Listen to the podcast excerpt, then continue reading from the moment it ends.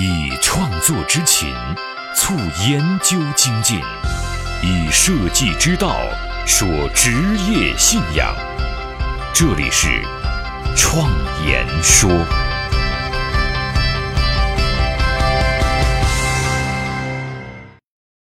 大家好，我是主持人张子健。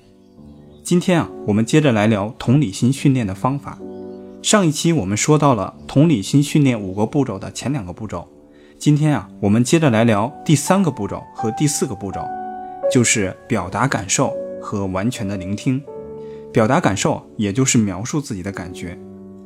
上一期节目啊，我们已经了解了，从我们的身体里面传达出来的意识信息啊，分为三层：感觉、情绪和想法。而我们的想法呢，会经常的限制我们的感觉，阻碍真实感觉的传达。当我们学会了分辨它们。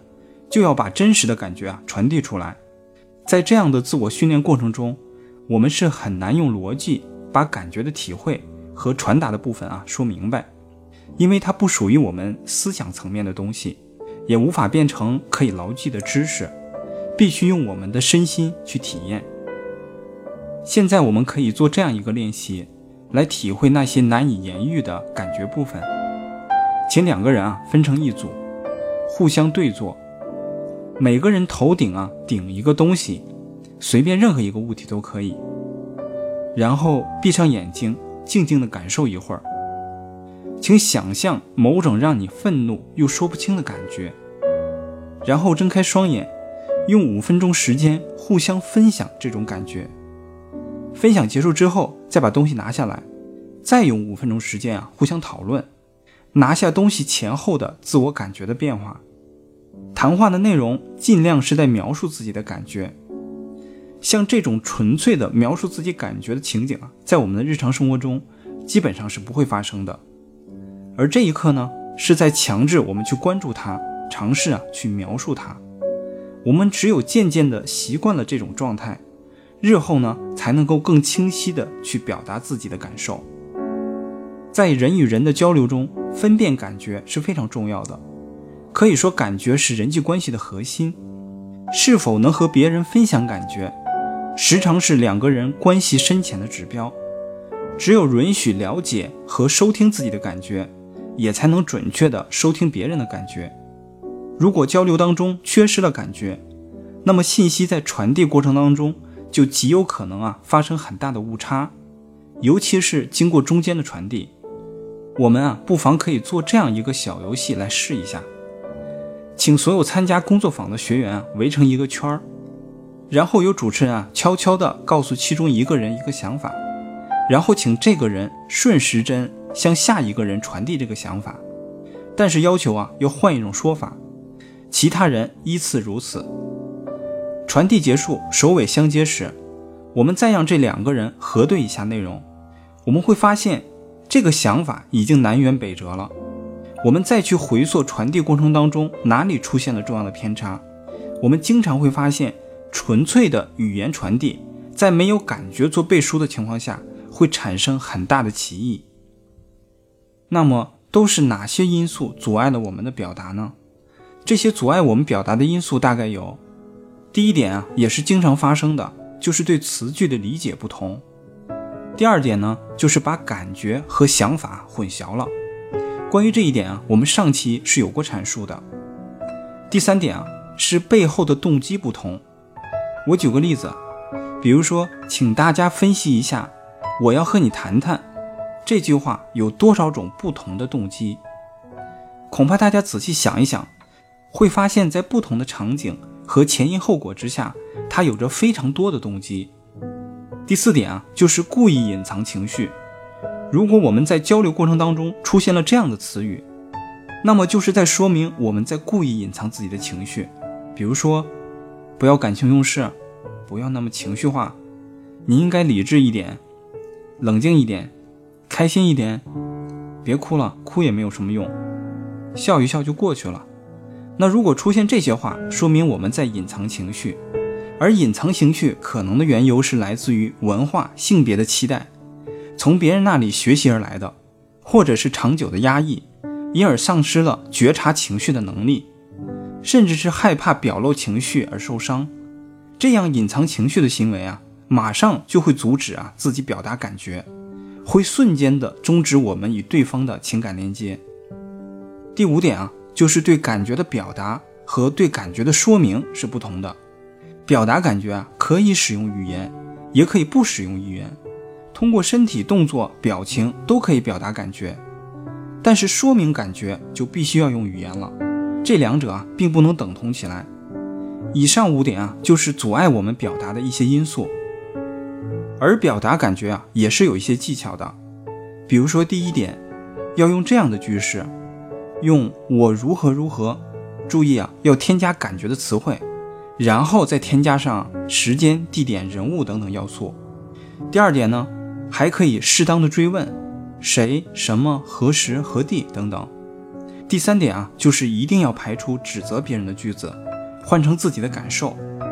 第四点啊，就是多用非语言的方式去表达，比如说眼神啊、动作、姿势，而这些非语言的表达往往是无法作假的。第五点啊，就是注意表达的连贯性。身体加上语言，再加上语气啊，一气呵成。第六点啊，甚至我们可以适当的使用身体的接触。好，说了这么多，我们来举一个例子，看看如何来做。我们要把这样一句话变成自己的感觉表达。每个人都说你不考虑别人，我们首先啊，把它换成第一人称的你，那么就会变成，我想你根本不考虑别人。然后我们试着再把具体的事件加入其中，那么这句话就会变成：我让你帮忙，你根本不理他。最后呢，我们再归纳自己的感觉，也加入例子，那这句话最终会变成：你忘了我的生日，我很生气，很伤心。这些句子的意思没有变化，但是感觉的层次却有变化。我们把一个和自己无关的句子。变成了主观表达感受的句子，这就会使别人啊了解我们的感觉，从而建立情感的链接，最终啊让对方能够顺利的表露出自己的情感。这时候我们需要做到的就是聆听，这就是我们下面要说的步骤——同理心训练的第四步：完全的聆听。改变命运的设计力量，相伴一生的。职业信仰，启迪思想的心灵碰撞，坚定清晰的幸福方向。请与我一起设计信仰。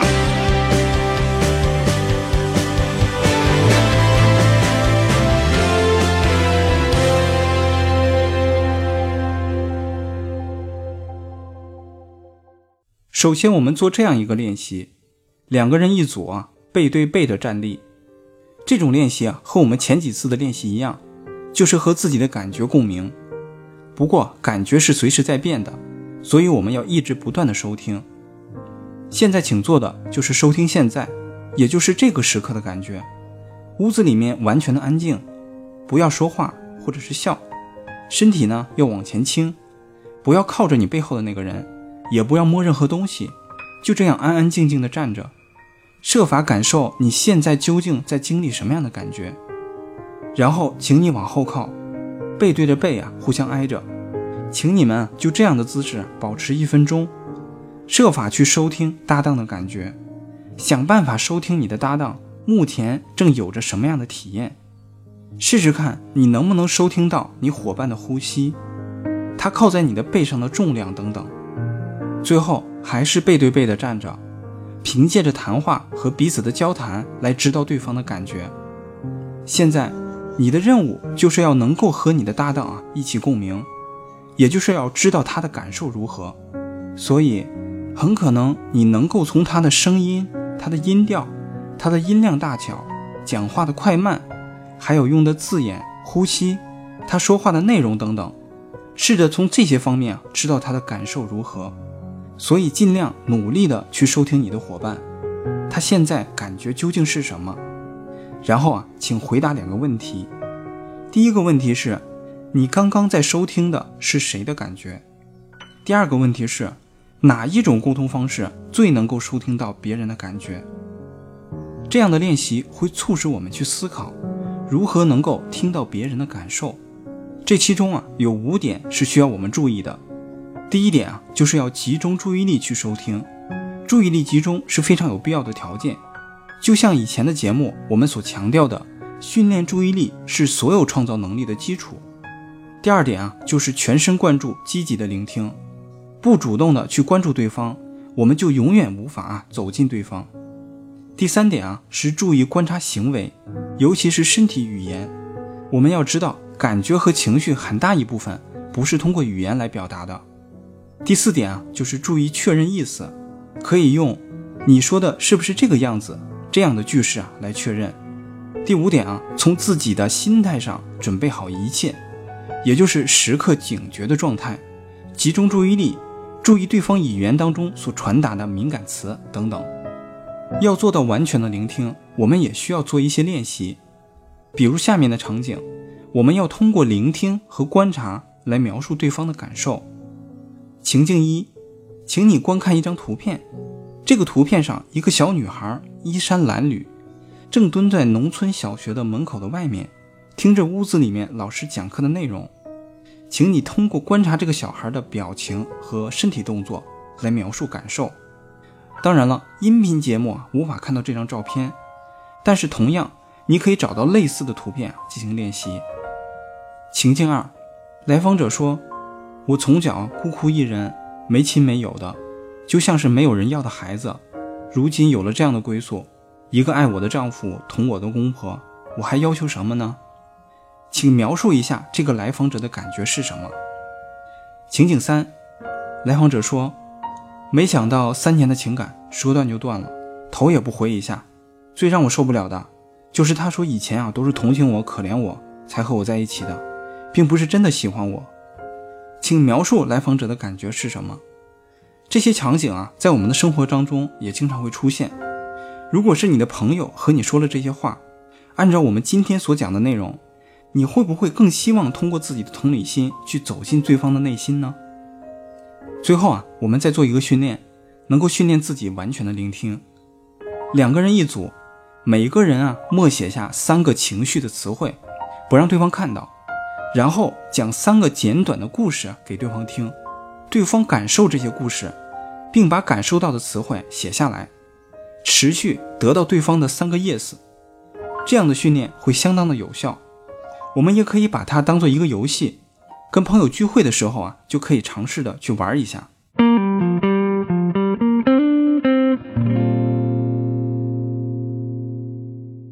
我们今天讲了能力训练的五个步骤的第三步和第四个步骤，表达感觉和完全聆听。当我们清楚了自己的感觉，并能够表达，也能够接收别人的感觉，那么下一期节目我们将分享第五个步骤。也是最重要的一个步骤，反馈别人，说出你认为你听到的事情，让别人知道你了解他。我们下一期节目再见。我是自由设计师张子健，感谢大家听我创言说。